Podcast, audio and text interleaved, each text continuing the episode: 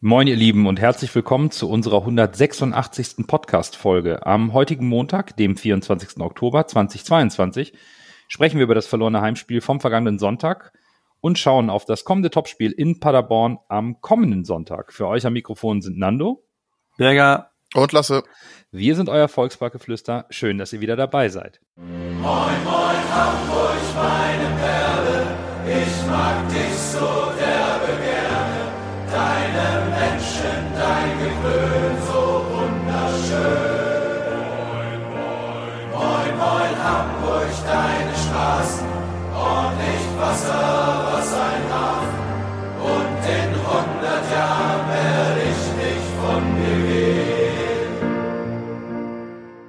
Abergläubische Menschen bekommen bei der Zahl 13 ein ungutes Gefühl und so wird es am 13. Spieltag auch der Top 3 der Liga ergangen sein, denn keine der drei Mannschaften konnte gewinnen und so schließt sich die, die Lücke zu den Verfolgern wieder, aber irgendwie kennt man das ja bereits aus dieser verrückten zweiten Bundesliga. Ja, wir konnten es nicht nutzen, da kommen wir ja noch zu. Die anderen haben uns da was auf dem Silbertablett serviert, das wir wieder nicht äh, verwertet haben. Aber man muss auch sagen, dass Fürth sich irgendwie gefühlt seinem Schicksal ergibt. Äh, Jetzt der Trainerwechsel mit Zorniger. Ich bin gespannt, ob das funktioniert, so als Retter, weil ich so sehe ich ihn gar nicht als, als Trainertypen.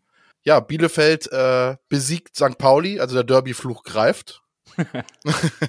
äh, ja, das sind so meine Erkenntnisse vom Spieltag. Also ich äh, nehme da noch zu, dass äh, sich Nürnberg so langsam äh, unten wegbewegt und äh, langsam meine ich damit, dass sie halt nicht verloren haben gegen, äh, gegen Hannover, ähm, ja, Lasse hat es angesprochen, äh, Zorninger in Fürth als neuer Trainer. Da hat er genug Arbeit vor sich. Ähm, ich bin aber gespannt, wie die Liga sein aggressives Pressing-Fußball annehmen werden. Ähm, denn wenn das so geht, wie es in Dänemark plötzlich ging, dass sich die Mannschaften hinten reinstellen und einfach hoch und weit spielen, ähm, ja, dann kann das auch in die Hose gehen. Ich sehe nämlich auch nicht als diesen Retter, den man so langsam braucht. Und dann, ja, das untere, die untere Hälfte ist zusammengerückt und die obere Hälfte leider auch. Ja, aggressives Pressing wird gleich sicherlich auch noch ein Thema sein, denn was gestern beim HSV im Volkspark passierte, das werden wir jetzt im Detail mal besprechen. Ohne Jatta, ohne Haier, ohne Leibold und ohne den Kapitä gesperrten Kapitän Sebastian Schonlau. Damit ging es dann gegen, das, in Mag gegen Magdeburg am Volkspark zur Sache. Glatzel und Benes waren wieder einsatzbereit, saßen zunächst auf der Bank. David natürlich wieder in der Innenverteidigung. Michael Broncis für Haier und die offensive Dreierreihe mit Dompe, Kittel und Königsdörfer. Das war die Wahl von Tim Walter. Und ja, tolle Kulisse, 55.000 Zuschauern. Und wir sahen eine erste halbe Stunde, die schon erschreckend war. Magdeburg ging volles Risiko, hohes Pressing, das war zu erwarten. Und in der elften Minute mit 0 zu 1 auch verdient in Führung und vom HSV kam einfach nichts. Also ich habe, äh, ich mache ja beim, beim jedem Spiel mache ich mir Notizen und äh, versuche die auch ohne, ohne Tore oder ohne von Toren beeinflussen zu lassen. Und meine erste Linie ist halt wahnsinnig passive erste, erste halbe Stunde vom HSV. Wahnsinn passiv. Ja, gehe ich mit. Es ist, äh, und das Ding ist, dass Magdeburg hat ja noch nicht mal so doll gepresst wie sonst. Die machen ja sonst noch mehr. Äh, Magdeburg war ja sogar ein bisschen defensiver eingestellt äh, gerade in der Anfangsphase. Aber ja, es ist wirklich. Es, der HSV ist nicht ins Spiel gekommen und ich habe immer so ein bisschen das Gefühl gehabt, dass der HSV sich in der ersten halben Stunde hat anstecken lassen. Vom, von der, von der, mhm. von der Wuseligkeit des Spiels. Ich habe mir auch im Stadion eine Notiz gemacht nach fünf Minuten. Denn da ist mir eine Situation aufgefallen. Das ist die einzige Notiz, die ich mir kurz ins Handy getippt habe. Und das hat mich auch im Nachhinein richtig gewurmt, denn das war so um die fünfte Minute herum. Da gelang es dem HSV, dieses Pressing auszuspielen und Muheim hatte dann unendlich viel Wiese vor sich. Ich glaube, mehr oder weniger zwei Drittel des Spielfeldes konnte er unbedrängt loslaufen. Und die Lücken im Magdeburger Mittelfeld waren auch bei ihrem Pressing riesig. Die, die, die zweite Kette dahinter, das war nicht richtig abgestimmt. Und der HSV hat es einfach nicht genutzt und es gelang denen auch nach fünf Minuten überhaupt nicht mehr, dieses nicht optimale Pressing auszuspielen und diese Lücken nicht anzunehmen. Das hat mich richtig gewurmt und geärgert, weil wir das erwarten konnten, dass Magdeburg vorne drauf geht, aber im Laufe der Saison bis jetzt gezeigt hat, dass das noch nicht richtig harmoniert und dass da genug Lücken sind, um das spielerisch zu nutzen. Und das ist, da kommst du schon zu meiner nächsten Notiz, dass es äh, nach Ballgewinn oder auch im Aufbauspiel ideenlos war, weil es einfach vorne, besonders in der ersten halben Stunde, sowas von äh, Dynamik vermissen lassen hat. Ähm, so kam es mir vom, vom Bildschirm vor. Ich weiß nicht, wie es im Stadion war, aber aus, aus meiner Sicht war das so, dass man hat ähm, vielleicht das erste Pressing durchspielt oder drumherum gespielt oder Magdeburg hat das aufgegeben. Und dann hast du, hast du den Ball, nur keiner bewegt sich vorne, keine Idee, nichts. Und das war in der ersten halbe Stunde erschreckend, wie schwach, wie langsam sich der HSV da angestellt hat. Ich bin ja ein bisschen begeistert, dass ich anscheinend doch ein bisschen Fußballahnung habe. Ich habe nämlich exakt das gleiche gesehen wie ihr. Ich habe zu meinem Sitznachbarn im Stadion gesagt, meine Fresse, was haben wir da für Räume? Das ist wirklich, mhm. also wenn da ein Pass ankommt, dann ist ja. der Spieler blank, aber der HSV hat es einfach nicht geschafft, diese Pässe zu spielen. Die Spieler wurden ja gar nicht richtig, es war ein Pressing da von Magdeburg und sie sind die Spieler angegangen, aber es waren trotzdem, wenn die Spieler, es waren trotzdem Räume da, die man total gesehen hat aus dem Stadion und dachte, oh, also der ist jetzt ungedeckt, der ist ungedeckt, mhm. wenn du mhm. da jetzt den Pass spielst, dann, dann, dann ist es, aber der HSV hat einfach nicht geschafft, diese Pässe an den Mann zu bringen und hat sich, wie ich es eben gesagt habe, irgendwie von dieser wuseligen Spielweise hat anstecken lassen. Ich habe immer gedacht, das tritt doch mal auf den Ball, macht das Spiel doch mal langsam und spiel mal den Pass und nicht direkt überhastet den nächsten und es ist irgendwie ist es da in diesem Fehlpass-Festival geendet und man hat sich irgendwie auf das Niveau von Magdeburg runterziehen lassen. Und genau das, ne, diese Abspielfehler und Unsicherheiten fand ich auch erschreckend. Auch so einfache Bälle, die in den Rücken des Mitspielers gespielt werden, Missverständnisse, die zu Ballverlusten führen und auch irgendwie, das war mein Eindruck, da war keine richtige Kommunikation auf dem Platz. Das, das war schon wirklich erschreckend schwach und für mich auch ein totales Rätsel. Und wenn du so auftrittst von Beginn an, dann läufst du natürlich immer in die Taktik des Gegners, in den Matchplan rein und dann bekommst du Probleme. Wenn wir das Pressing des Gegners nicht sauber ausspielen, dann ist die logische Konsequenz natürlich ein desaströser Spielaufbau und schnelle verlorene Bälle und Wechsel des Ballbesitzes. Das ist halt keine Raketenwissenschaft. Und so kam aus meiner Sicht auch das 0 zu 1 zustande. Das wird ja gerne Jonas David ausgelegt in einigen Meinungen. Und das ist für mich sehr gewagt und für mich auch irgendwo der Weg des geringsten Widerstandes. Königsdörfer spielt einen Rückpass, will ihn prallen lassen und der misslingt ihm total in der Vorwärtsbewegung in der eigenen Hälfte. Eröffnet damit Magdeburg die Umschaltbewegung und zwar ungefähr 40 Meter vor unserem Tor. Der HSV ist aber noch in Überzahl und keiner geht hin. Keiner. Die lassen Magdeburg bis zum Strafraum, ohne in den Zweikampf zu gehen, den Ball führen und am Ende ist David zu weit weg von El Hankuri, aber das Ding musst du vorher schon viel früher klären. Ein kleines Foul, kurz mal festhalten, aber nein, keiner greift Artig an, da schauen drei Hamburger zu. Artig spielt diesen tollen Ball, das kann er nun mal, das ist so ein Kicker, wenn der Bock hat, dann gelingt dem sowas. El Hankuri trifft ihn toll und David ist am Ende zu weit weg, aber der Fehler passiert vorne bei Königsdörfer, noch kurz vor der Mittellinie und dann schaut unsere gesamte Mannschaft zu, wie der Ball zu unserem Strafraum getragen wird. Das hat mich richtig geärgert. Auch im Nachhinein, wenn wir dann in der Vorbereitung auf den Podcast auch ein bisschen durch die Social Media Takes unserer Hörerschaft und anderer HSV unter den Hashtags lesen, das hat mich total geärgert. Ich glaube, eine, eine Sache beim, beim, das, beim ersten Gegentor, was man nicht natürlich hast du recht, Nando. Das, der, das ist ja natürlich nicht David, der am letzten Ende den Ball verliert. Das ist Königsdörfer mit seiner schlapprigen Ball, Ballannahme. Und, äh, und dann guckt die Mannschaft sehr passiv zu. Und David hebt dann am letzten Ende aus meiner Sicht eher das Abseits aus, als, als dem er, ähm, als den er zu El Hankuri geht. Dadurch sieht David natürlich in der letzten Sequenz schlecht aus. Ich glaube, das weiß er auch selber. Und ich glaube, das hat man ihn auch das, das restliche Spiel angemerkt dass ihn so ein Fehler unterlaufen ist. Das tut, tat ihn nicht gut. Wir können auch drüber sprechen, wie gut er in den, gegen äh, Leipzig war, aber da können wir vielleicht noch zurück zu. Ich finde, es ist zu einfach, nur David anzuschreiben. Ich finde generell, dieses, äh, die erste halbe Stunde war kollektiv ein Versagen. Bestens illustriert davon, dass wir in einer Situation haben, wo wir fast zum besten Pollersbeck-Tagen, jetzt wo Christian Tietz im Volkspark war, stand Daniel Heuer Fernandes am Kreis mit dem Ball und schlägt mit den Armen raus und keiner bewegt sich. Dann schiebt er den Ball zu Vuskovic, keiner bewegt sich, der bekommt den Ball wieder zurück, David bekommt den Ball, es passiert nichts. Es wird einfach parallel von Seite zu Seite gespielt, weil vorne keine Dynamik ist. Dann klingelt es hinten und alle meckern über die Defensive. Die Offensive trägt aber aus meiner Sicht genauso viel Schuld, dass wir so schlecht aussahen in der ersten halben Stunde. Ich gebe euch da beiden recht, aber im Endeffekt, das muss man auch sagen dürfen, war das schon ein fataler Fehler von David. Also wie er sich da von El Hankuri abkochen lässt, äh, das war eines Zweitliga-Verteidigers in meinen Augen. Ich bin ja eigentlich ein David-Fan und finde er ein mega Talent. Aber wie er sich da in der Situation abkochen lässt, also das für einen Profifußballer schwierig. Muss ich ehrlich sagen, sorry, ist, ist meine okay. Meinung. Da, da kommen wir nicht zusammen, weil abkochen lassen ist für mich was anderes. Elhan Kuri schießt aus spitzem Winkel ziemlich präzise ja. ins Eck. Ähm, David kommt halt nicht in den Zweikampf, ist ein Schritt zu spät. Am Ende ist es aber auch egal, denn wenn man sich die ganze erste halbe Stunde anguckt, es liegt halt weder an der Spielidee von Tim Walter noch daran, dass David nicht in den Zweikampf kommt.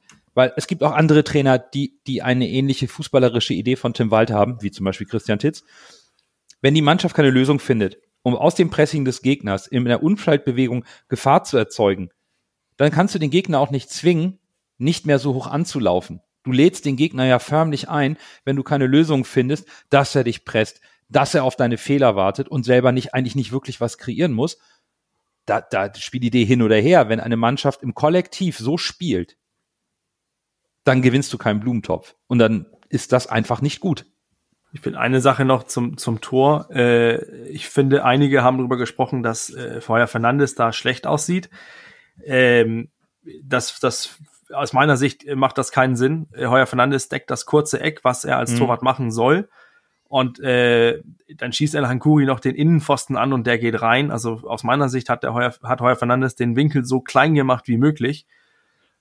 Und dann sitzt der Ball halt das muss man auch als Qualität von Elhan Kuri anrechnen, dass er den, für, aus meiner Sicht ist das ja ein perfektes Stürmertor, dass er den so weit am fernen Pfosten einfach direkt neben rein liegt. Das finde ich, ist, ist auch ein gutes Tor. Absolut. Fernandes kommt da auf, aus meiner Sicht keine Schuld zu. Nein, absolut. Das hat er dann natürlich auch super abgeschlossen. Und ähm, es passiert halt relativ früh, elfte Minute. Es dauert halt bis nach der 30. Minute, bis der HSV überhaupt mal ein bisschen Sicherheit und Genauigkeit ins Spiel bringt. Allerdings auch immer wieder nur bis zum Strafraum. Wenn wir überlegen, dass der HSV seine Sicherheit durch Quergeschiebe im Mittelfeld hinbekommt, drei Torschüsse abgibt, keiner aufs Tor, alle von außerhalb des 16ers und am Ende mit äh, 0,03 XG 0,03 XG in die Halbzeit geht, dann ist das in Summe die schwächste Hälfte, die ich bisher vom HSV gesehen habe. Und da kann man, glaube ich, nicht von einer Entschuldigung sprechen, nur weil Jatta, Glatzel oder Jatta fehlte mit als offensive Option und Glatzel auf der Bank saß. Also sowas darfst du zu Hause als HSV gegen einen Gegner aus derselben Liga einfach nicht anbieten. Ja, das war schwierig. Also pff ich bin ja normalerweise ein relativ ruhiger Gucker im Stadion. Aber mir ist da echt Ende der ersten Halbzeit ist, habe ich, habe ich, ich weiß nicht, einen Ausraster bekommen, aber da habe ich echt einmal richtig laut mhm. gesagt, meine Fresse, wie kann man sich in einem Heimspiel gegen den Tabellenletzten so blöd anstellen mhm. und so in Anführungszeichen herspielen lassen? Also wirklich. Und was mir immer jetzt aufgefallen ist, was ich auch schon öfter auf Twitter gelesen habe, und ich habe es auch noch mal jetzt noch mal geguckt, um es für mich zu verifizieren, wo der HSV wirklich momentan einen richtigen Rückschritt gemacht hat, ist die ist das Umschaltspiel. Der HSV schafft es nicht mehr schnell in die Umschaltsituation zu kommen. Du hast den Ball im Mittelfeld oder in der Abwehr und dann bist du immer die eine Sekunde zu langsam, du spielst einen Pass zu viel oder du spielst einen Fehlpass. Irgendwie dies, das, was uns in der letzten Saison so ausgezeichnet hat, diese schnellen Dinger nach vorne, wo der Gegner dann überrascht war und man gefährlich halt ins letzte Drittel gekommen ist, wie du es gerade schreibst, was wir jetzt nicht geschafft haben, das fehlt dem HSV komplett. Also irgendwie schläft man da in den Umschaltsituationen. Und das war, ja, irgendwie ist es jetzt der Wald, es ist jetzt spielt der HSV den Walterball teilweise, vor dem ich Angst hatte. Dieses langsame Balle hin und her geschieben, keine Idee.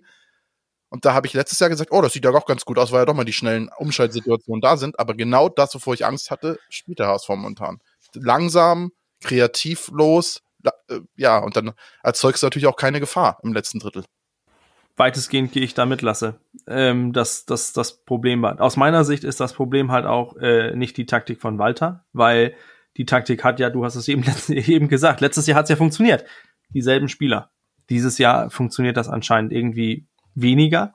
Aus meiner Sicht hängt das auch damit zusammen, dass Spieler wie ein, äh, ein Reis, ein Suhunen, Kittel, Königsdörfer aus meiner Sicht auch alle gestern keinen guten Tag hatten. Da waren zu viele Spieler, die besonders in der ersten Hälfte weit, weit, weit unter Niveau gespielt haben. Ich finde, es war erschreckend zu sehen, wie einige Spieler sich mit den mit dem Ball umgegangen sind. Äh, so ein Minimum an technisches Vermögen darf man doch in der zweiten Liga erwarten. Das war gestern unter aller Sau. Äh, sorry für mein Deutsch, aber das war sowas von schlecht. Und dann erwarte ich eigentlich auch, dass man, ähm, dann ist es halt so, dass man auch erwarten kann, dass ein top motivierter Gegner, der, für den es das Spiel des Jahres mit äh, vielen Auswärtsfans, die geben sich dann nicht geschlagen. Die laufen jeden kleinen Umschaltmoment, weil du als Spieler natürlich auch merkst, dass die haben einen Off-Day heute. Da geht hier heute was. Und dann, wenn du dann schnell 1-0 vorne bist, dann hast du halt da die Überzahl. Mhm. Und dann wird es schwierig für den HSV zu, zurückzukommen. Aber du musst als HSV, als Aufstiegsaspirant, als Favorit sogar vielleicht, da musst du viel, viel besser spielen. Und das hat man ja auch, man hat ja auch die Unzufriedenheit von Tim Walter äh, förmlich gehört, wie der da rumgebrüllt hat. Und auch zu Recht, denn ich verstehe die Lösungsansätze oder die Lösungsversuche einiger Spieler nicht. Beispiel Dompe, der hat immer wieder versucht zu flanken, obwohl unsere Strafraumbesetzung mit der Aufstellung dafür überhaupt nicht vorhanden war. No Glatzel, no Party im Kopfballspiel. Da müssen die Spieler auf dem Platz einfach auch andere Lösungen finden. Vielleicht auch mal in den Strafraum ziehen und nicht zur Eckpfanne gehen und dann eher in den Strafraum gehen, ins Eins gegen Eins, flache, scharfe Hereingaben bringen oder ablegen für eine gute Schussposition am 16er. Aber da rücken wir auch gar nicht richtig nach. 14 Flanken in der ersten Halbzeit hat HSV geschlagen und davon kommen drei an. Das, das, das, das geht nicht. Das, das darfst du als, wie du es eben richtig gesagt hast, als Aufstiegsaspirant, als mit einem Ziel, mit diesem selbsternannten Ziel, wir wollen aufsteigen, zu Hause vor 55.000 Leuten gegen den Tabellenletzten, bei allem Respekt vor der Leistung von Magdeburg, das darfst du so nicht anbieten. Ich verstehe es auch nicht, warum der HSV das so macht mit den hohen Flanken. Genau die Frage habe ich mir nämlich auch gestellt im Stadion. Warum spielt man, wie du es gesagt hast, no, pa no Glatzel, no Party, warum spielt man, wenn Glatzel nicht auf dem Platz steht, mit diesen hohen Dingern? Das kann, also ich kann mir nicht, wenn Walter die Spieler so eingestellt hat, dann ist es, dann ist es komplett vercoacht du kannst doch nicht, Königsdörfer ist jetzt, ist keine 1,50. Das ist klar, der kann auch mal einen Kopfball schlagen, aber das ist doch nicht seine Stärke. Genauso mit Spieler wie Suhon, der von der 8 nachrückt und andere Spieler. P, der ist auch klein. Du hast quasi keinen kopfballstarken Spieler drinne, außer vielleicht Meffert, der auf der 6 spielt, oder Vuskovic aus der Innenverteidigung. Bei Ecken, ja, okay. Aber noch nicht aus dem laufenden Spiel. Und dann nee, diese langen Dinger. Und ich habe mich auch gefragt, was soll das? Warum? Das ist, ergibt keinerlei Sinn, diese langen Dinger in den Strafraum zu schlagen.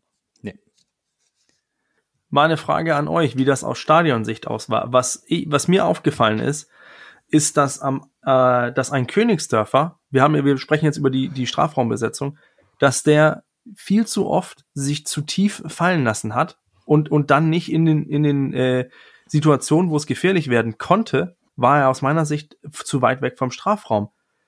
Das, dann, dann hat man einen Kittel rein, dann ist ein Kittel reingegangen, ein Dompe vielleicht, man hat versucht, dieses fließende offensive Dreieck zu spielen und das hat aus meiner Sicht nicht funktioniert und zu Recht hat Walter dann auch versucht, ein bisschen mehr Struktur reinzubringen, nach der 30. Minute unter anderem auch mit Kittel und Dompe die Seiten zu wechseln, was dann auch äh, Michael Bronsis äh, besser aussehen lassen hat.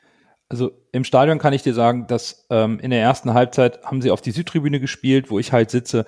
Ich habe da keine nennenswerte Strafraumbesetzung gesehen. Das war alles in Unterzahl.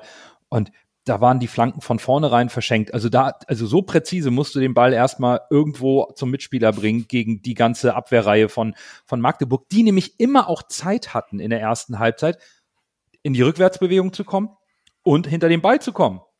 Also da, die Flanken waren da verloren und auch ein Robert Glatzel hätte da Schwierigkeiten gehabt, nur dass der eben tatsächlich eine Etage höher spielt im Kopfballspiel.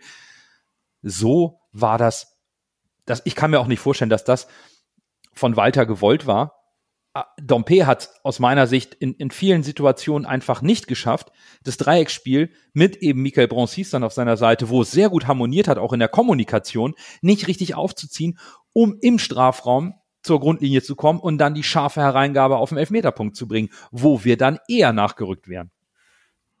Aber da sind wir dann auch aus meiner Sicht zurück bei dem Punkt äh, mit diesem technischen Niveau. Da waren so viele Ballannahmen, die, ja. wo du dann plötzlich eine, eine zweite, dritte, vierten Ballkontakt haben musstest, um den Ball unter Kontrolle zu bekommen und dann weiterzuspielen, wo wir ja in den, in den Spielen, ich erinnere mich noch an, an das Spiel gegen Düsseldorf, wo man gesehen hat, dass sowohl ein Sonny Kittel, auch ein Benes oder auch Reis, die können Bälle annehmen und sich in, in der Annahme direkt ähm, mit, mit der Front zum gegnerischen Tor zu drehen und dadurch Platz schaffen. Wenn das nicht funktioniert, dann passiert das, was Lasse anspricht. Dann ist dieses Umschaltspiel halt weg, wenn du vier, fünf mhm. Kontakte brauchst, um den Ball unter Kontrolle zu bekommen. Und da haben wir auch äh, gestern gesehen, wie wenn, wenn das technische Niveau grundlegend nicht da ist, dann haben wir ein riesiges Problem mit der Spielweise. Denn dann funktioniert das nicht. Das musst du ja dann schon haben. Aber das kann man als Trainer einer zweiten Bundesligamannschaft auch erwarten, dass die Spiele am, am Tag liegen. Das war gestern komplett eine Fehlanzeige. Besonders in der ersten Hälfte.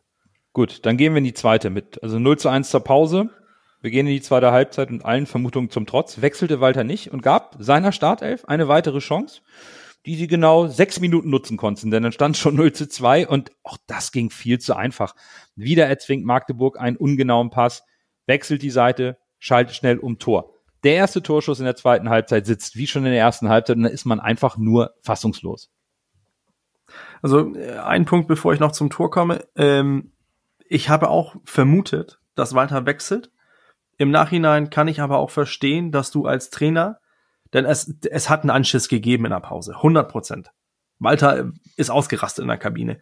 Und dann finde ich das auch als Trainer okay, dass du sagst, ihr Elf bekommt jetzt die Chance in der zweiten Hälfte dürft zeigen, dass das, was in der ersten Halbzeit passiert ist, dass das unter aller allem Niveau war und jetzt macht ihr das viel besser. Und nach sechs Minuten kassierst du dann eine, fast wie eine Kopie vom, äh, vom 1 zu 0, wieder ein Tor mit denselben äh, schlapprigen Aufbaupass und das wird eiskalt bestraft von Magdeburg, dann muss man auch reagieren. Ähm, aber ich verstehe, wieso man dann nicht gewechselt ist, so im Nachhinein. Aber als ich das Spiel gesehen habe, muss ich auch ähm, gestehen, man hätte elf Spieler wechseln können, vielleicht zehn ohne Fernandes, aber puh. Hm. Ja, das ist, das war wirklich eine Kopie des 1 zu 0, das 2-0. Das war fast das gleiche Tor. Also, es ist schon, war, war schon interessant. Ja, vor allen Dingen. Zwei so ähnlich, also ich hab, war ja schon oft im Volksparkstadion und habe viele Spiele gesehen, aber ich habe selten zwei Tore gesehen, die sich so sehr geähnelt haben. Also das war fast ein Abziehbild. Ja, war es auch. Nur, dass diesmal halt nicht David pennt, sondern Vuskovic, der artig ja. im Rücken aus den Augen verliert.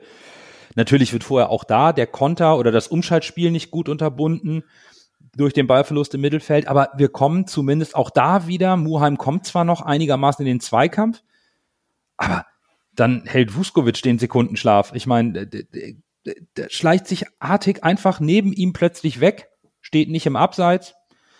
Ärgerlich 2-0. Und dann reagierte Walter allerdings sofort und brachte gleich drei neue Spieler. Amici für Suhon, Glatzel für Dompe, das empfand ich als leistungsbedingten ähm, Wechsel.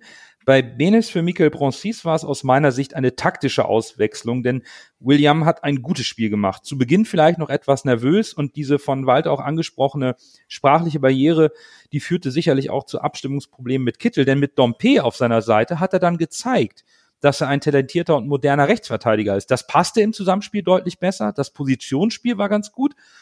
Wie habt ihr sein Startelfdebüt, seine ersten 60, knapp 60 Minuten für den HSV gesehen? Also bis zu den Wechseln war für mich der beste HSV auf dem Platz. Und das finde ich in äh, so einem Spiel gegen einen Tabellen damals noch 18. und Debüt mit den sprachlichen Problemen, die du genannt hast und wo Walter eigentlich gesagt hat, dass er noch Zeit braucht. Wenn du dann in der Situation der beste Spieler ist, ist das für den Spieler selbst natürlich schön. Für den Rest der Mannschaft ist es eigentlich eine Bankrotterklärung. Amen. Was Lasse da sagt. Das ja. ist, äh, da, da muss, da müssen die anderen Spieler, die gestandenen Spieler, die müssen auch musst du überlegen, nach, nach innen gucken. Du musst, du musst auch überlegen, was, dass da steht ein, ein 18-jähriger Junge, der die Sprache nicht kann. Und nach 60 Minuten oder nach 55 Minuten steht's 2-0. Und du guckst und denkst, hm, der wird jetzt ausgewechselt, obwohl er eigentlich ein gutes Spiel macht. Und ich bleib drin, weil es taktisch gerade nicht passt.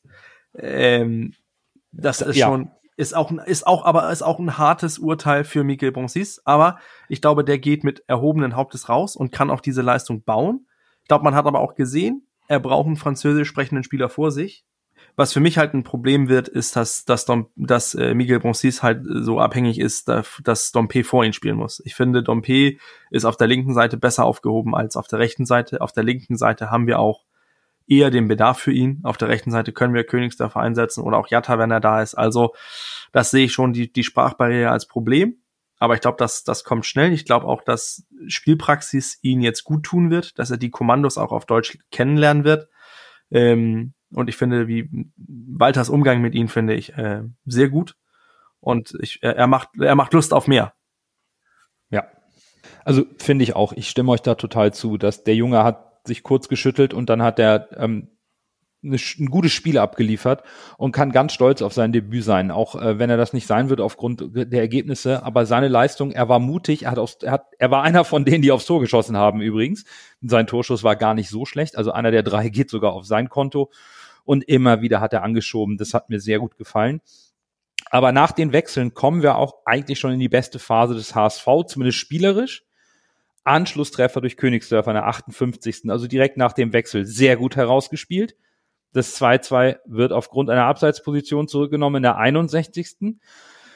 Dann hat Amici auf links mal Fahrt aufgenommen, super auf Benes gespielt.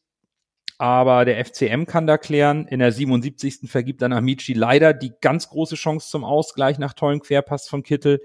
In der 80. serviert Am- Amici mundgerecht eine Flanke auf den zweiten Pfosten zu Glatzel, der mit dem Kopf ganz knapp vorbei.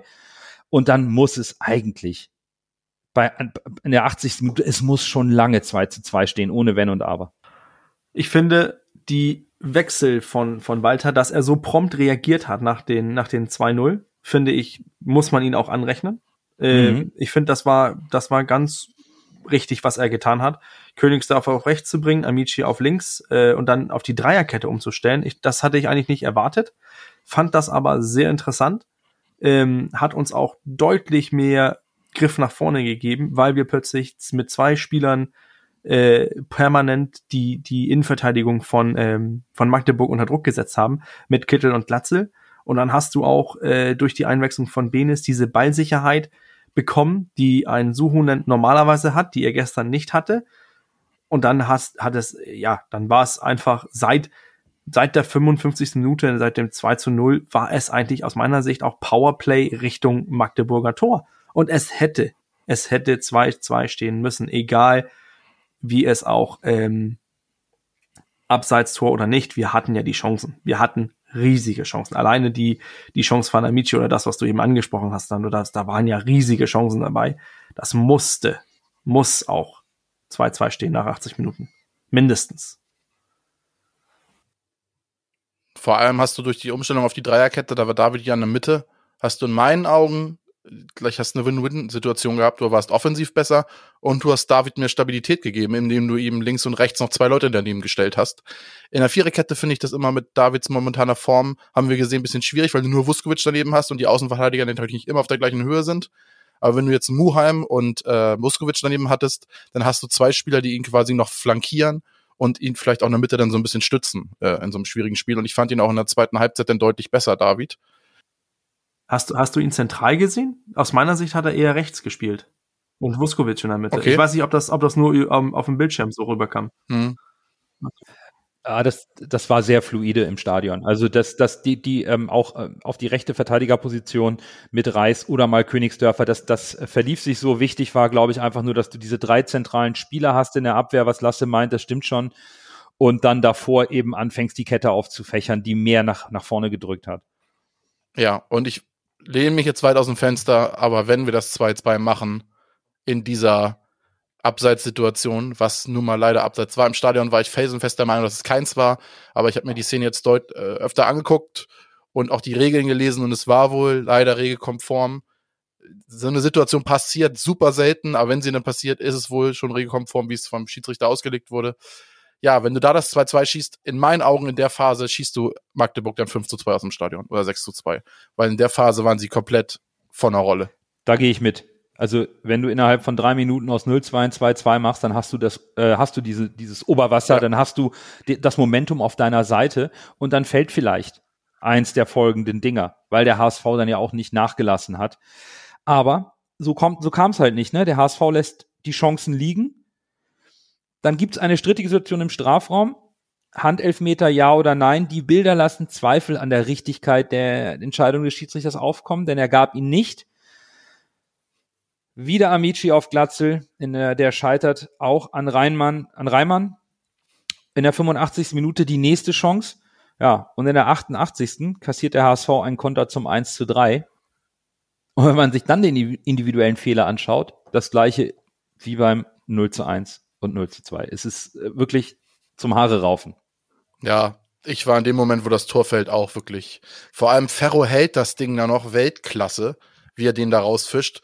Und dann setzt der HSV halt in der Verteidigung nicht nach. Ferro hält den super, Magdeburg erobert den Ball, äh, Ball wieder, der Ball ist noch heiß und der HSV setzt nicht richtig nach. Das hätte man ganz einfach unterbinden können, die Situation. Aber nein, der HSV setzt nicht richtig nach und dann, kn dann klingelt's halt, weil man wieder zu fahrig war in der Abwehr. Also, oh, da, beim 3-1 habe ich einen Stuhl gebissen, ehrlich. Ich war, ich muss gestehen, ich war geschockt. Ich, ähm, ich, ich, ich war im, im, wir waren im Ferienhaus und äh, ich hatte eigentlich das Spiel so mehr oder weniger aufgegeben und guckte nur so nebenbei. Und plötzlich sehe ich nur wie, wie, ja, wie so ein, wie so einen schlechten Film, dass das einfach ich wusste, man hat irgendwie schon das Gefühl, jetzt klingt jetzt wieder. Und Peng, 1 zu 3. Und da war da, ich war kurz davor, äh, auszumachen, aber ja, zum Glück dann habe ich das noch, doch nicht getan.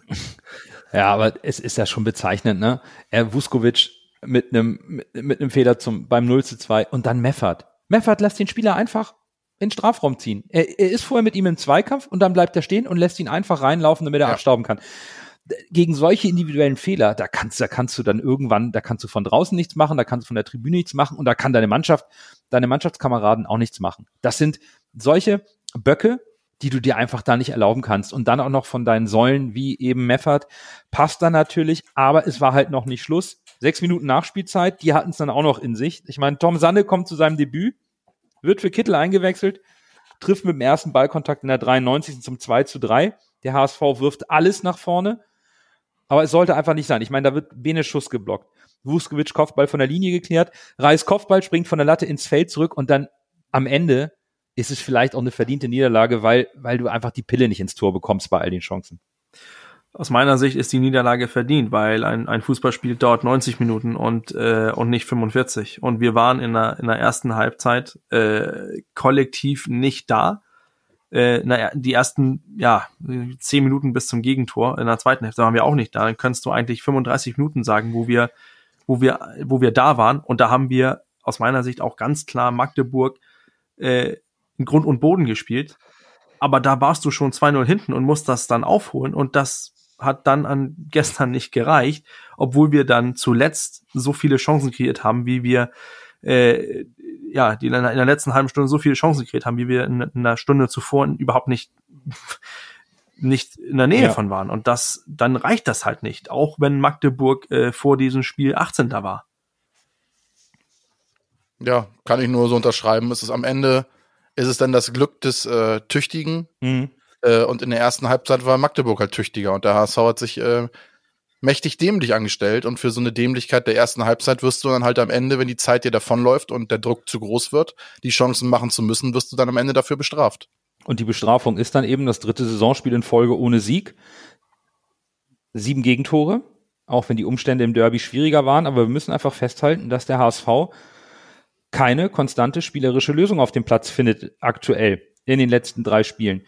Wir können natürlich die Moral und die Leistungssteigerung in der zweiten Halbzeit loben, aber es überwiegt aus meiner Sicht dann doch der Fakt, dass der HSV über die gesamte Spieldauer einfach nicht überzeugend gespielt hat. Und das ist auch nicht das erste Mal.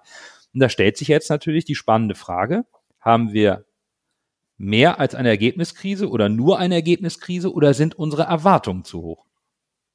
Also da dagegen, dass die Erwartungen zu hoch sind, stelle ich mich mit allem, was ich habe. Ich habe, äh, als ich diesen Anführungszeichen Ausraster im Stadion hatte, ist auch einer meiner neben mir sitzenden auf mich zugekommen und gesagt, ah, man kann doch nicht erwarten, dass man Magdeburg hier jetzt aus dem Stadion schießt und vor der Saison darf man auch nicht erwarten, dass man souverän aufsteigt und so.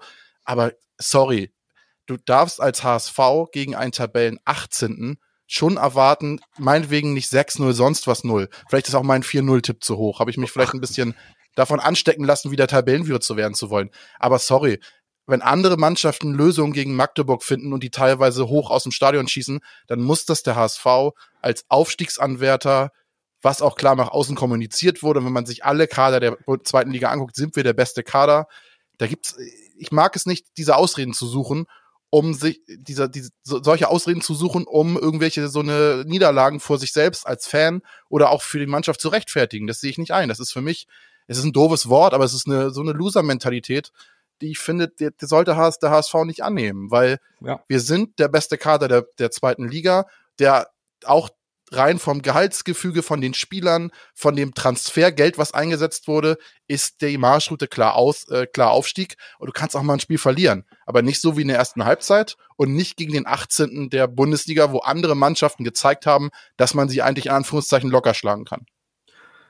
Ich glaube, das, was die Niederlage so so hart macht, ist halt, dass wir so desaströs gespielt haben in der ersten Halbzeit. Ich glaube, es hätte anders gewesen, hätten wir wie in der letzten halben Stunde über 90 Minuten gespielt und dann unglücklich 1 zu 0 verloren. Aber das haben wir ja nicht. Wir haben ja, wir sind ja in, in die Fallen gegangen, die Magdeburg gelegt haben. Man, man muss auch Magdeburg loben, dass sie sich clever angestellt haben, auf, auf Ballverluste ja, gelauert haben und dann gekonnt hat. Aber das ist doch nichts Neues, wenn man gegen uns spielt. Das ist, das, das, das machen die anderen Mannschaften doch auch. Das hat in Lautern auch getan. Das, da muss man eine Lösung finden. Und ich finde, aus meiner Sicht sind wir äh, nicht nur in einer Ergebniskrise, wir sind auch in einer spielerischen Krise. Ähm, wir hatten das vor ein paar Wochen drüber gesprochen mit diesen unterliegen, unterliegenden Parametern. Und ähm, letztes Jahr waren wir da weit vorne, deswegen war ich letzte Saison sehr positiv gestimmt, dass es noch gut gehen wird. Dieses Jahr sind wir Mittelmaß und auf den unterliegenden Parametern. Und ich glaube, man hat gestern auch gesehen, wieso. Ja, also ich denke, genau diese unterliegenden Parameter, die momentan nicht stimmen, sind ein wichtiger Aspekt in dieser Erwartungshaltung. Denn auch meine Erwartungshaltung ist gekoppelt am Saisonziel und an der Qualität des Kaders. Das Saisonziel ist der Aufstieg. Das hat der HSV kommuniziert. Also erwarte ich auch, dass der HSV spielt wie eine Mannschaft, die aufsteigen möchte und den Aufstieg auch verdient. Das bedeutet für mich überzeugende Auftritte auf beiden Seiten des Feldes, offensiv wie defensiv. Und das bedeutet nicht, und da stimme ich Lasse total zu, dass wir jeden Gegner mit 4-0 vom Platz fegen müssen, auch wenn wir vielleicht mal gegen die schlechteste Abwehr der Liga gerne mal was fürs Torverhältnis tun könnten. Aber über die gesamte Dauer eines Spiels erwarte ich eine überzeugende und vor allen Dingen bessere Leistung als der Gegner, und das habe ich in dieser Saison zu selten gesehen. Und zu Hause, vor der Kulisse, kannst du nicht aus sieben Spielen nur zehn Punkte holen bei acht zu sieben Toren. Das ist Erwartungshaltung hin oder her. Für den Anspruch des HSV viel zu wenig. Wir, ich habe ja, wir haben ja, wir haben ja alle letzte Woche äh, Folge gesagt, dass wenn Mannschaften versuchen, gegen den HSV spielerisch dabei zu sein, werden sie untergehen. Und es ist ja viel zu einfach, jetzt den HSV auszurechnen. Du stellst auf Fünferkette um, dann spielst du so wie Magdeburg, abgewichst mit so einem Spieler wie, äh, wie, wie Artig da vorne drin, der weiß, was er zu tun hat, um die gegnerische äh, Abwehr auszutricksen. Und dann äh, hast du den HSV, ich will nicht sagen auch schon im Sack, aber du hast den Heimspielen vom HSV, brauchst du dich nur hinten reinstellen, diese Fünferkette und den HSV dann auskontern. Und äh, ich meine, das kann es doch nicht sein, dass wir uns so leicht ausrechnen lassen und uns so leicht mit diesem Kader vor Probleme stellen lassen. Also schwierig. Das ist schwierig, weil in Summe ist es einfach zu einfallslos. Der HSV hält den Ball teilweise viel zu lang, wie auch Reis, der immer parallel zum Tor im Mittelfeld den Ball am Fuß führt, aber eben nicht vertikal attackiert oder schnell spielt. Laufwege werden abgebrochen, Spielzüge neu angesetzt. Und so entsteht diese gefühlte Passivität und Tempoarmut im Offensivspiel. Und wenn du dann eben einen Gegner wie auch Magdeburg einlädst und dann einen so einen Straßenkicker wie Artig ja. einlädt, dass der anfängt zu zaubern und Lust bekommt und dem Aktionen gelingen, ja, dann wird's gefährlich. Auch für den HSV mit seiner Abwehr. Und das äh, ist dann irgendwann einfach ein Stück weit die Qualität nicht auf die Straße zu bringen, hat nichts mit überzogener Anspruchshaltung zu tun oder Erwartungshaltung. Ich finde auch, man darf, man darf eine Sache nicht vergessen in diesem Ganzen, dass, dass wir diese Off-Days haben, dass die werden wir auch äh, nächstes Jahr oder übernächstes Jahr, ab, abgesehen wer von Trainer ist, das ist scheißegal. Ich, ich will auch keine Trainerdiskussion starten, aber ich finde, man hat gestern auch deutlich gesehen, dass egal wie der Trainer aufstellt, was er an Spielideen hat, wenn die Spieler so technisch schwach mit dem Ball umgehen, dann kann Guardiola auch daneben stehen oder Klopp, da, da, dann funktioniert das einfach nicht. Das hat aus meiner Sicht nichts mit Taktik zu tun oder dass wir nur äh, Plan A haben, in Anführungszeichen. Das, das hängt einfach damit zusammen, dass die Spieler nicht das auf die, auf die, auf den Rasen bringen, wo die eigentlich zustande sind. Es sind nicht viele Wochen her, wo wir gefeiert haben, dass wir Düsseldorf vollkommen auseinandergenommen haben, dass wir die ja. so gut im Griff hatten. Das war mit derselben Taktik. Düsseldorf hat dasselbe versucht wie, wie Magdeburg, nur da waren die Spieler da. Das waren die ja gestern nicht. Das war ja, das war so schwach. Das hat an, an die Erstliga-Jahre erinnert, dass man so lustlos aufgetreten ist am Anfang. Das war fürchterlich. Ich finde es gut, dass du den Punkt mit dem Trainer ansprichst, denn da, es ging ja dann natürlich sofort los mit der Kritik, auch am System, der fehlende Plan B. Das ist mir an der Stelle nämlich auch zu einfach. Christian Titz hatte aus meiner Sicht nämlich auch keinen Plan B. Plan, G, Plan B ergibt sich aus dem Spielverlauf. Magdeburg hat das hohe Pressing eingestellt bei Führung und auf Konter gesetzt, weil auch der HSV sein System umstellt und massiv drückte nach dem 0 zu 2. Das ist kein gewollter Plan B, das ist die Reaktion auf den Spielstand. Ja, Magdeburg hatte Plan A, den haben sie umsetzen können. HSV hatte Plan A, den haben sie nicht umsetzen können. Magdeburg führt 2-0. Und als sie merken, der HSV wird jetzt zu Hause kommen, natürlich gehen sie dann ein Stück weit zurück und laufen nicht ins offene Messer. Die sind ja auch nicht blöd. Die können natürlich auch Fußball spielen. Also am Ende bestimmt immer das Ergebnis das Narrativ. Und ich habe den Eindruck, auch in den Diskussionen, die wir so gelesen haben oder in den, in den ähm, Kommentaren einiger HSVer und HSVerinnen, dass möglichst viele Narrative generiert werden, um jedes ergebliche Ergebnis, Ergebnis abzudecken. Und das nervt mich gerade auch ein bisschen.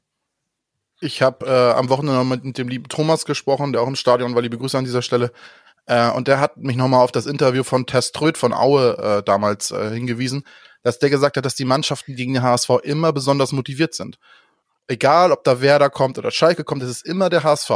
Und für mich ist es mittlerweile so eine Art Teufelskreis, weil durch solche Spiele wie jetzt gegen Magdeburg wissen halt diese Mannschaften, die momentan auch vielleicht schlecht in Form sind und vielleicht spielerisch auch nicht so gut sind, immer, warum sind sie denn gegen den HSV motiviert? Das ist natürlich der eine der Name und die, die, die Tradition des HSV, das Standing des HSV, aber es ist auch, das sind die Stolperer des HSV. Werder und Schalke und diese Mannschaften haben deutlich wenig Stolperer gegen diese Mannschaften, die man eigentlich schlagen muss.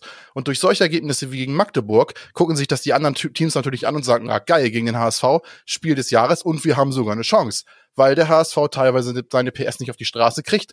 Und dann ist das so ein bisschen so eine selbsterfüllende Prophezeiung, dass die Spieler dann natürlich auch extra motiviert sind und durch diese Ergebnisse, die sie natürlich auch im Fernsehen sehen, nochmal doppelt angestachelt, weil sie wissen, wenn wir uns nicht komplett blöd anstellen, dann geht da vielleicht sogar was. Mhm. Und das äh, nervt mich unfassbar. Du hast mir eben die, die Worte so mehr oder weniger aus dem Mund, Mund genommen lasse. Ich finde, das ist, das ist auch natürlich, was man nicht vergessen darf. Du hast gesehen, gestern, wie Artig aufgelebt ist. Vor, vor 55.000 Zuschauern in Magdeburg mit sehr vielen Fans in der Kurve.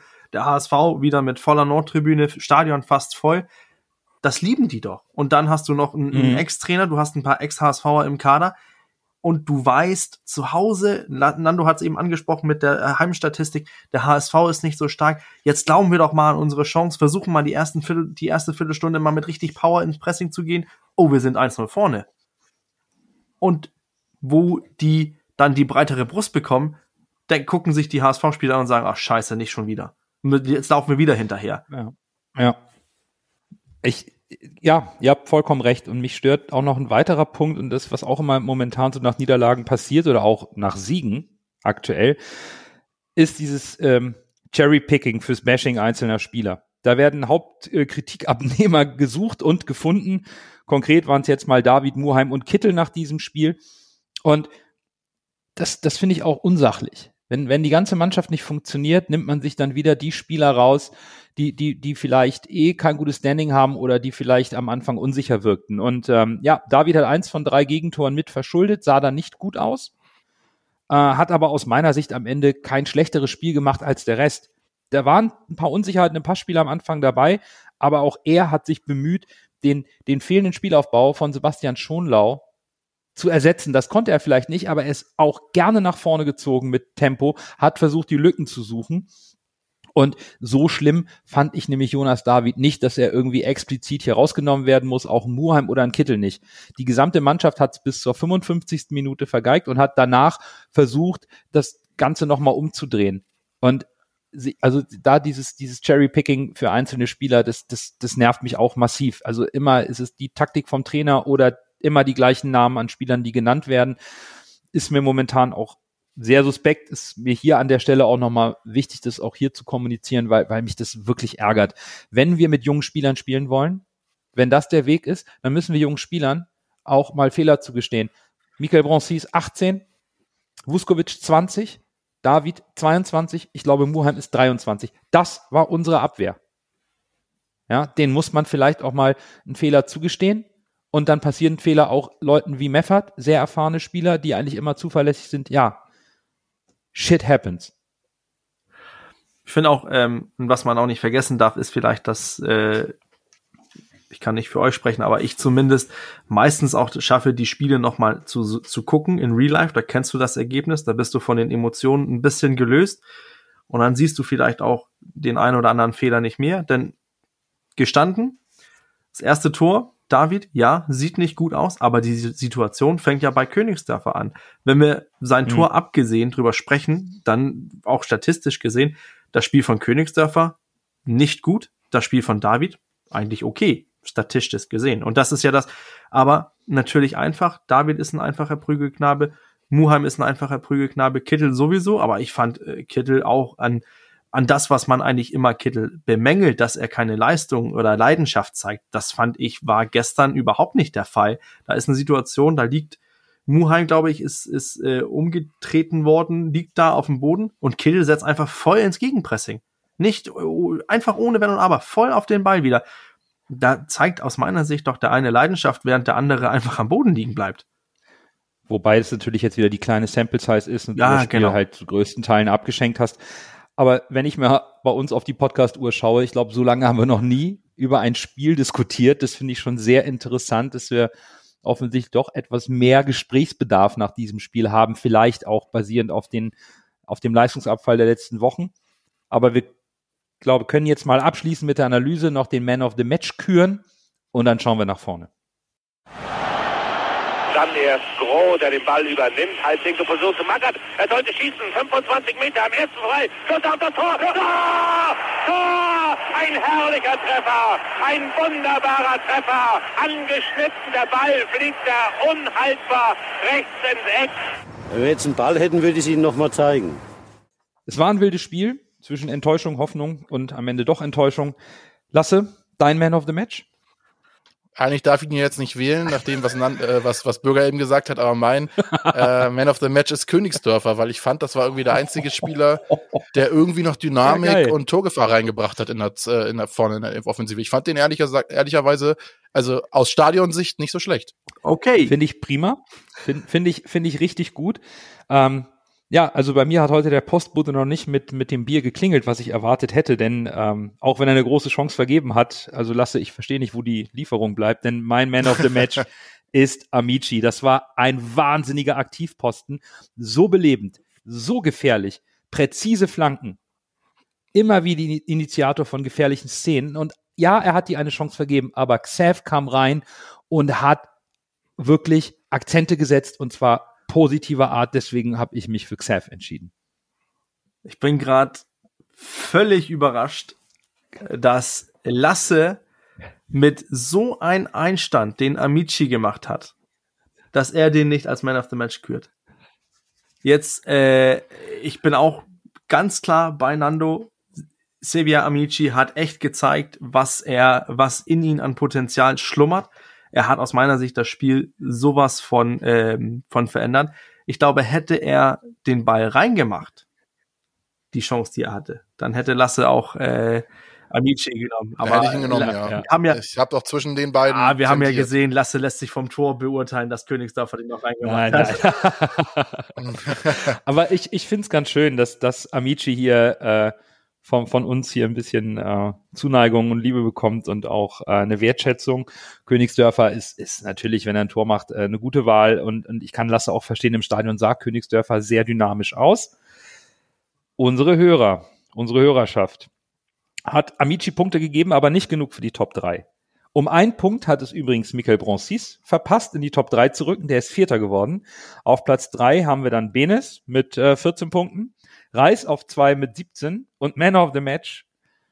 Da geht natürlich wieder ein bisschen auch die, die Freude über ein junges Talent. Tom Sanne mit 20 Punkten und seinem Tor ist der Man of the Match des 13. Spieltages. Da braucht Lasse, Lasse Ja, noch ein viertes, erstes- viertes Trikot vom HSV, damit er ihn auch Ja, drauf ja. hinkommt. Also, was ich an dem unfassbar finde, ist die Statur. Der hat jetzt nicht so eine, ich, vielleicht tue ich ihm Unrecht, aber nicht so eine super athletische Sta äh, Statur. Auf jeden Fall sieht's so aus. Aber der hat ja eine Dynamik und eine Kopfballstärke, obwohl der, glaube ich, nur 1,75 oder so ist. Ja, der ist kleiner und sogar. Ich meine, Ja. erster Ballkontakt im, äh, im Profifußball und gleich ein Tor ist eine Ansage, ne? Und fast noch das 2-1 vorbereitet, äh, das, das äh, 2-2 vorbereitet, das war schon, war schon ein starker Auftritt. Aber jetzt drehen wir nicht durch und äh, drücken ihm die Neun und Seele aufs Auge. Wir, wir warten ab, wir bleiben Nein, entspannt. sowas nicht gemeint. Ah, Nein, nein, weiß ich. Aber wir genießen das und wir finden es auch toll. Tom Sanne, Man of the Match, 13. Spieltag. Herzlichen Glückwunsch auch zu seinem Profidebüt. Am Sonntag, wieder um 13.30 Uhr, geht es weiter. Es ist das Topspiel und es wird ein Stück ja, richtungsweisend für den HSV, denn die Hinrunde nähert sich dem Ende und es geht nach Paderborn, dem Tabellenzweiten. Die torgefährlichste Mannschaft der Liga hat im Sommer ordentlich den Kader durchgemischt lassen und das sogar für sehr kleines Geld. Ja, tatsächlich sehr kleines Geld. Die beiden teuersten äh, Spieler auf Zugangsseite sind Adrian Griskiewicz äh, von Gornik Czapre, Gornik Czapre aus Polen und Jasper van der Werf von RB Salzburg. Die sind beide jeweils für 200.000 Euro gekommen. Insgesamt sind wir so bei effektiv, die jetzt im Kader sind mit Laien und so, bei elf Zugängen. Äh, und im Gegensatz zu äh, den 200.000 Euro hat zum Beispiel Marcel Hofmeier von Preußen Münster, der unumstrittener Stamminnenverteidiger ist, keine Ablöse gekostet.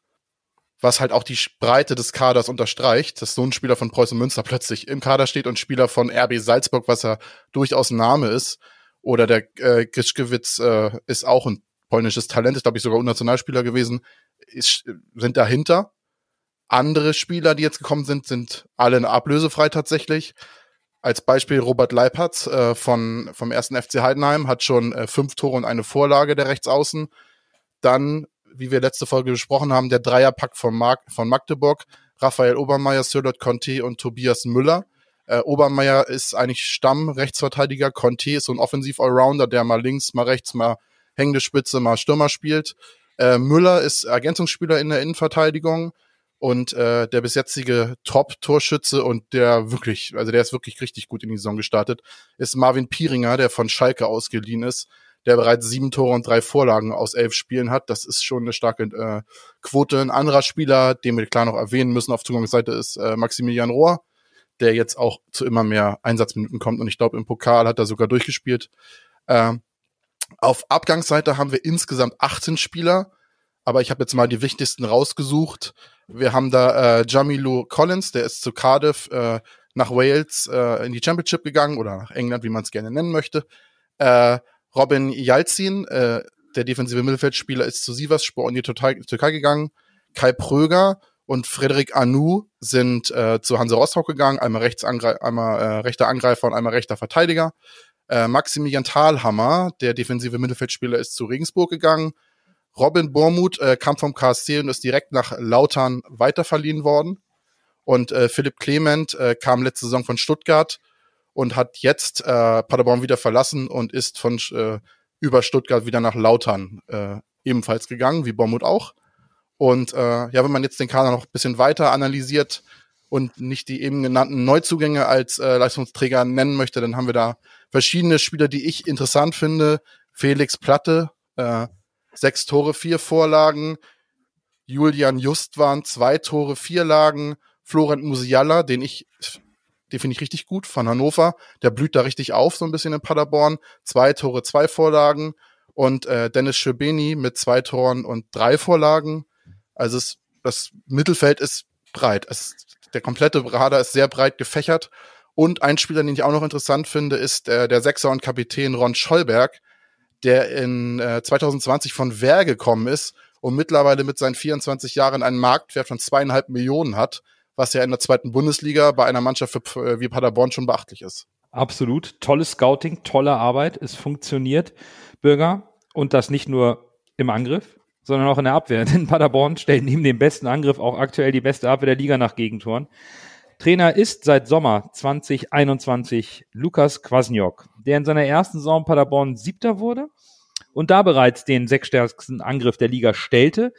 In dieser Saison hat er sein System umgestellt und das mit bisher sehr großem Erfolg. Äh, wie tritt Paderborn so auf? Ja, also äh, mit Dreierkette. Das war, was mir so ein bisschen, das, das meiste so ein bisschen so überrascht hat, als ich mir Paderborn so ein bisschen näher angeguckt hat. Entweder 3-4-3, 3-5-2 oder 3-4-1-2. Kommt drauf auf den Gegner an, wie man sich da anstellt. Aber ähm, taktisch variabel. Lasse hat das auch angesprochen mit dem breiten Kader. Viele Spieler werden eingesetzt. Und dann kommen wir dazu, diese unterliegenden Parametern. Die Defensive hast du genannt. Die lassen die zweitwenigsten Torschüsse gegen sich zu. Da sind wir ziemlich weit dahinter. Wir lassen im, im Schnitt im Spiel 2,5 Torschüsse mehr zu als Paderborn. Da ist nur Pauli besser als Paderborn. Dann im Angriff die meisten abgegebenen Schüsse, die zweitmeisten haben wir dann. Ähm, die fünftmeisten Aktionen im, äh, im Strafraum. Also da, da kommt eine Mannschaft gegen uns und können auch noch kurz darüber sprechen mit den äh, XG. Meisten XG, die meisten Tore. Paderborn ist offensiv wie defensiv auf den unterliegenden Parametern. Es ist nicht unverdient, dass die vorne mitspielen.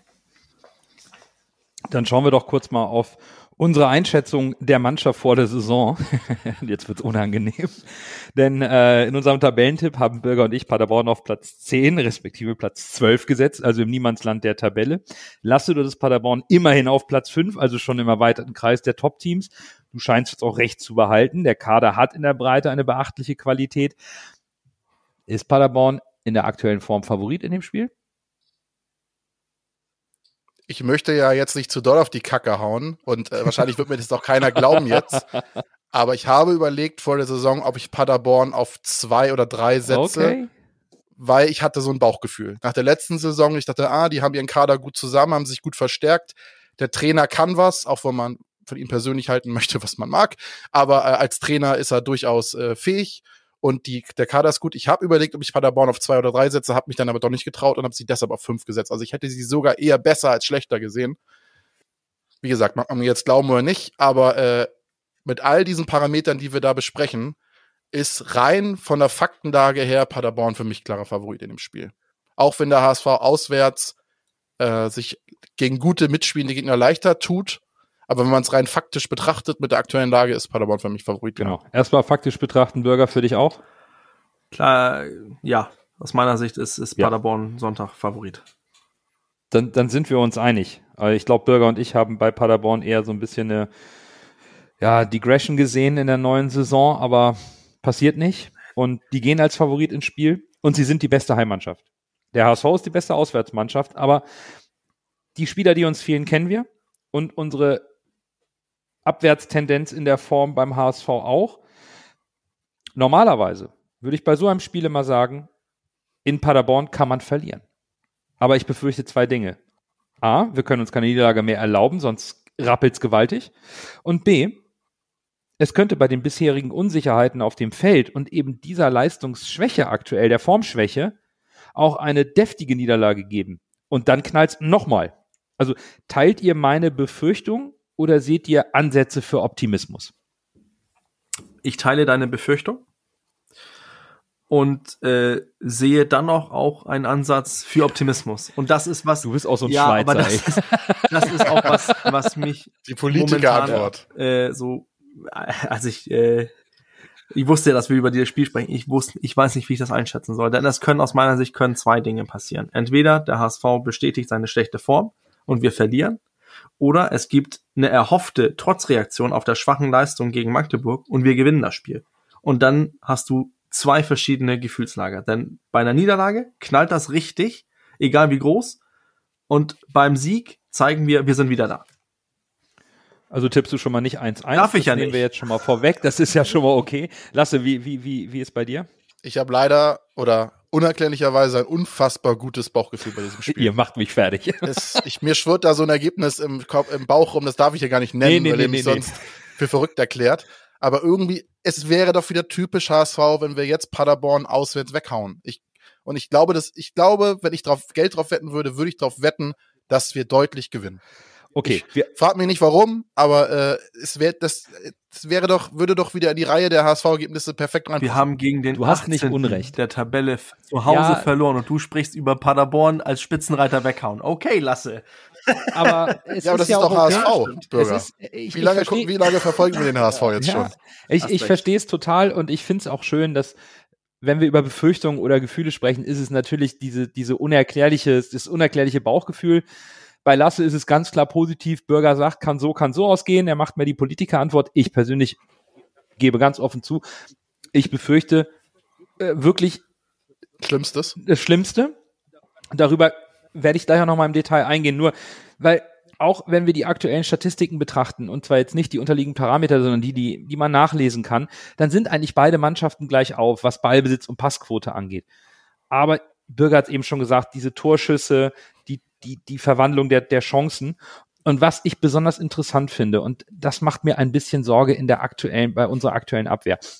Die haben zwei Kanten im Sturm, Platte und Piringer, be äh, beide über 1,90. Und Paderborn flankt nicht. Die sind auch nicht gerade kopfballstark, zumindest gewinnen sie die, wen die, die, die wenig Kopfballduelle. Das spricht eher für so einen geradlinigen Spielstil, rein ins gegnerische Drittel, um den Abschluss zu suchen. Das bedeutet, der HSV kriegt wieder ganz viele 1 gegen 1 Situationen am Strafraum, muss im Mittelfeld gegenhalten und sich auf diese Duelle einstellen. Mit Meffert, der dann einen super Tag haben muss, um im Zentrum schon viele solcher Pässe zu unterbinden in, auf die beiden Stürmer, zusammen mit Reis. Justwan und Musiala, Dreh- und Angelpunkt im zentralen Mittelfeld und aus meiner Sicht kannst du dann nur gegenarbeiten, wenn du ein riskantes Pressing, Pressing spielst, um, um die gar nicht zur Entfaltung kommen zu lassen. Die Frage, die sich dann wiederum stellt, ist, wie viel Risiko kann der HSV in der aktuellen Lage und in der aktuellen Form mit dem Pressing gehen? Mir schwirrt ja die ganze Zeit so ein 3-5-2 im Kopf rum. Das habe ich ja äh, auch bei, bei Twitter heute schon geschrieben. Ich würde beim 3-5-2 den Vorteil sehen, dass man halt diese Dreierkette hinten hat. Die kann man breit fächern. Und dann hast du notfalls noch die beiden Außenspiele, die noch dazukommen. Dann hast du quasi eine Fünfer-Abwehrreihe. Ob du das jetzt so in der äh, hundertprozentigen Ausführung spielen musst und dich da hinten reinstellst, äh, ist die nächste Frage. Aber in meinen Augen auch gerade um, um den, wenn du musst ja nun mit, äh, mit ich würde behaupten, unser, wie heißt unser vierter Innenverteidiger, äh, der Albaner? Zumberi. Äh, Zumberi wird nicht spielen, würde ich behaupten. Nee. Von daher wird David spielen und um David zu stärken, würde ich ihm dann noch zwei Seite rechts und links oder ob er rechts rechts spielt, aber irgendwie ein kompaktes Mittelfeld, wo er nicht allein im Zentrum mit Vuskovic ist und den beiden Außenverteidigern. Deshalb würde ich persönlich mit Dreierkette spielen und dann Amici und äh, und äh, Michael Broncis vielleicht auf die Außen vorne Königsdörfer und Glatzel rein und Mittelfeld zwei Achter, wer das jetzt genau ist, äh, wird Walter sich schon ausdenken. Aber das wäre für mich so eine Methode, äh, Paderborn zu begegnen. Also Lasse würde dann das Mittelfeld eher ein bisschen kompakter stellen und auch die Abwehrreihe ein bisschen mehr zusammenrücken gegen Piringer und Platte. Genau. Bürger, auch, auch deine Idee, so Paderborn zu begegnen? Für mich geht es mh, weniger um das System, sondern mehr um, wie, wie wir auftreten werden. Ähm, denn ich glaube nicht, dass man jetzt plötzlich sehen wird, oh, der HSV stellt sich um und äh, will jetzt auf Dreierkette sich äh, zum Punkt mauern. Ähm, das glaube ich nicht. Ich glaube, man wird mutig auftreten. Ich glaube, man will mit Mut und mit, mit Leidenschaft zeigen, dass man, äh, dass man spielerisch wieder da ist.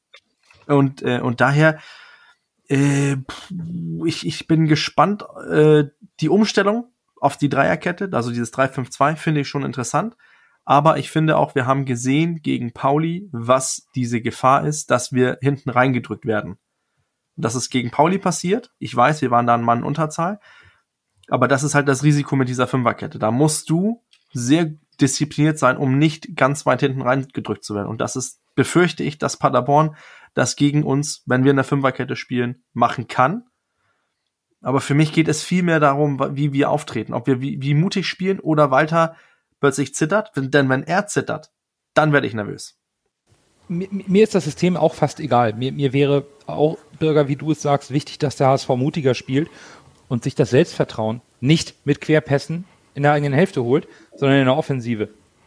Und nicht diese Ballstaffetten hintenrum und die Passgenauigkeit irgendwie äh, künstlich hoch zu, hochzuhalten, sondern Risikopässe ins letzte Drittel und auch mal den Gegner eklig attackieren im Pressing. Und ich hoffe, dass Tim Walter das im Training auch mal zu, zu solche Stresssituationen intensiver trainiert. Dass man eben den eigenen Angriff gegen die eigene Abwehr, dieses, diese Pressing-Situation mal intensiv übt, weil da scheint der HSV aktuell eine Schwäche zu haben, um sich daraus zu lösen. Und man muss auch schauen, dass die Spieler instinktiver den richtigen Pass spielen, den richtigen Laufweg gehen, um diese schnellen Lösungen zu finden. Denn wir verlieren aktuell durch die, die Spiele, durch den fehlenden Spielaufbau und der mangelnden Ausführung im Gegenpressing. Um, dann kommen wir einfach nicht mit Tempo in Umschaltsituationen. Das ist für mich die große Gefahr. Und dann hast du mit Paderborn einfach eine sehr formstarke und auch vorne sehr aggressive, torgefährliche Mannschaft. Da darfst du einfach nicht in Rückstand geraten. Das heißt, du musst ihnen den Schneid vorher abkaufen. Paderborn muss Respekt vor uns haben. Und ich glaube, sie haben zwar Respekt, aber sie sehen sich selbst auch schon als Favorit, weil die Formkurve und die aktuelle Lage spricht einfach für Paderborn. Ich, deswegen sind meine Befürchtungen einfach an der Stelle etwas größer. Ich, ich gehe, ich gehe mit. Also ich, ich sehe auch, dass wir da ein riesengroßes Problem ähm, sehen werden, wenn wir nicht aggressiv und mit voller Leistung da sind. Wenn wir dann nicht, ähm, wenn wir da nicht am, gut ins Spiel kommen, wird's ähm, wird's schon schwierig. Übrigens so ein bisschen Fun Fact: Die Bookkeepers sehen Paderborn als schwacher Favorit an. Ja, okay. Aber das tun wir auch und ich glaube, wir lassen uns mal am Sonntag überraschen. Jetzt ist den aufmerksamen HörerInnen bestimmt aufgefallen, dass wir nicht über das Pokal aus in Leipzig gesprochen haben. Die 14-0 Niederlage in der zweiten Runde bei RB brachte einige Diskussionen in Gang innerhalb der auf Social Media sehr aktiven Fanszene des HSV, ob der Bundesliga-Tauglichkeit des Spielsystems und in Teilen auch des Kaders des HSV für den Fall, dass das Saisonziel erreicht wird. Wir haben dazu von einer treuen Hörerin eine Nachricht erhalten mit der Bitte, doch mal einige Takes, die sie da rausgesucht hat, nach dem Kräftemessen mit dem Champions League-Teilnehmer zu besprechen. Das werden wir auch tun, aber nicht heute, sondern in der Winterpause. Das Spiel selbst werden wir dann auch in der Rückschau so ein bisschen als Ausgangspunkt nehmen. Da aber so eine Thematik zu analysieren dann doch ein bisschen den Rahmen sprengt, werden wir das nicht in so einer Spieltagsfolge reinpressen. Aber aufgeschoben ist nicht aufgehoben. Von daher soll es das heute mit diesem kleinen Cliffhanger auf die Winterpause, die bald kommt, für diese Folge gewesen sein. Graue Wolken über dem Volkspark, das gefällt uns aktuell natürlich nicht. Die Saison ist noch lang, die aktuelle Entwicklung bereitet uns Sorgen. Es liegt nun an der Mannschaft, die Sorgen nachhaltig zu vertreiben mit einem guten Endspurt in der Hinrunde. Und damit fangen wir am besten direkt in Paderborn an bei allen Befürchtungen. Also, wir hören uns nächste Woche nach dem Spiel gegen Paderborn. Bis dahin, bleibt gesund und nur, nur der HSV. HSV.